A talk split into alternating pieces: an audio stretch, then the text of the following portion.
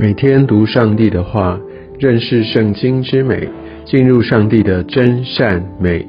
家人们平安，我是怀德。今天我们要进入到以斯拉记第三章。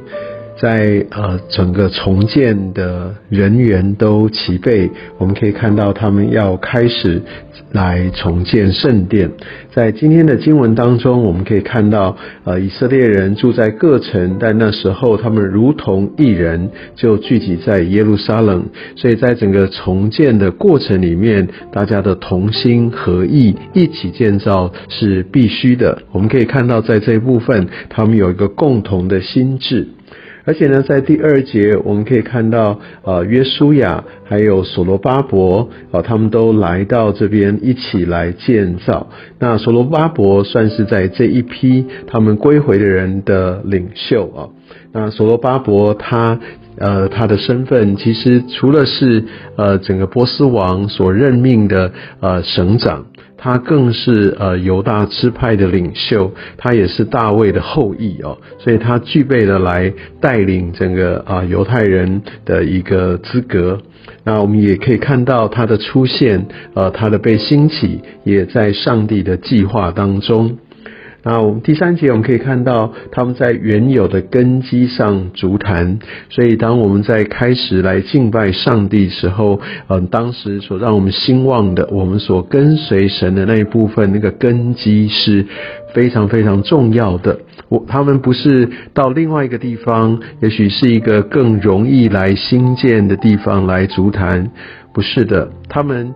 回想他们数算，他们抓住上帝的恩典，他们回到原本的根基上，所以在原来的根基上来重新建造，往往也是上帝他所呼召我们去回应的。有些时候，我们想到我们的伤痛，或者在过去失败的地方，然后我们就不想再去呃面对。但是在这边，我相信也有一个属灵的含义，它往往也要让我们在原本跌倒的地方再重新起来。而在这个时候，其实整个时空背景已经有改变，我们也在上帝的带领跟恢复当中，其实已经可以重新再出发，需要在原来的根基上来建造。接下来我们再读，呃，看到也许会让我们有点困惑。他说他们在上面足坛，因惧怕邻国的名。我想第一个更呃贴近原文的翻译是说。虽然啊，虽然惧怕邻国的名哦，所以他们还是在原来的根基上来足坛。所以在这边，我们也可以知道圣殿的根基还没有立定啊，还没有重新建造。但他们首先先来足坛献祭，来归向神。从第六节啊，这边也可以看到他们的根基尚未立定。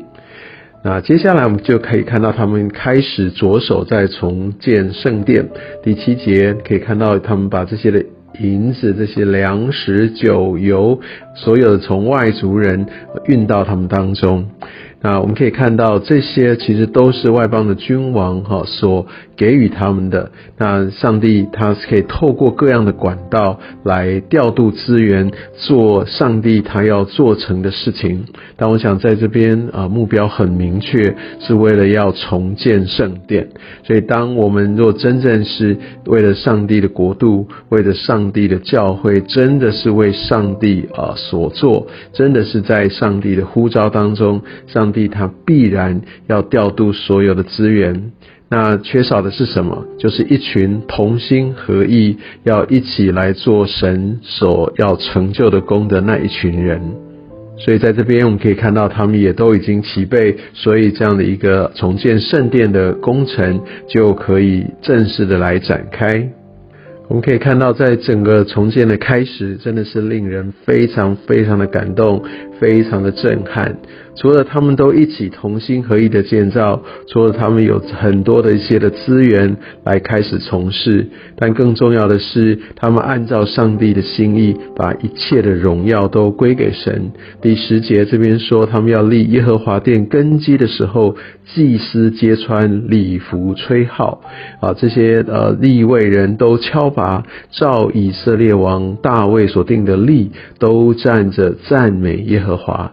所以，当我们在做上帝的工时候，不要忘记，不是只是顾着做自己手上的事，更是要大大的来赞美神，归荣耀给神。可以看到十一节，他们彼此唱和。赞美称谢耶和华，说他本为善，他向以色列人永发慈爱。所以，我们就可以看到，在这个大家的赞美呼喊当中，耶和华殿的根基已经立定。我们必须明白，在呃以色列的时代，在赞美的时候都是非常大声的，都是非常踊跃的。我们相信，我们的敬拜也需要来进入到一个对上帝的热情里面。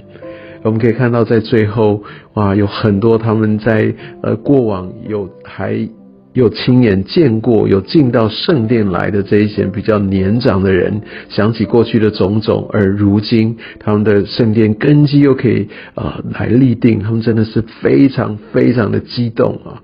我相信，当我们如果有一些人生的历练，也许就真的也可以明白，在这样的一个重建当中，我们会是何等的啊这样的一个兴奋，来看也可以在经历到上帝他的信实，也可以。看到一个新的盼望，哇！这真的是一个非常感动人心、非常啊见证上帝的荣耀时刻。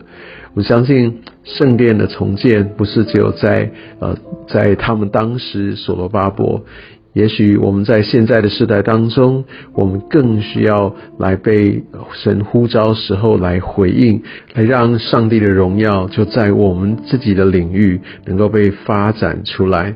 不要忘记了，要在神的话语、在真理、在根基上面来建造。我们是重建神的什么殿呢？其实我们就是上帝的殿，不是吗？所以我相信，我们需要让我们自己能够成为上帝荣耀的见证。我们相信，当这些圣殿一个一个被重建起来的时候，这也是天上地下所有的万军在欢呼颂赞我们真神耶和华的时刻。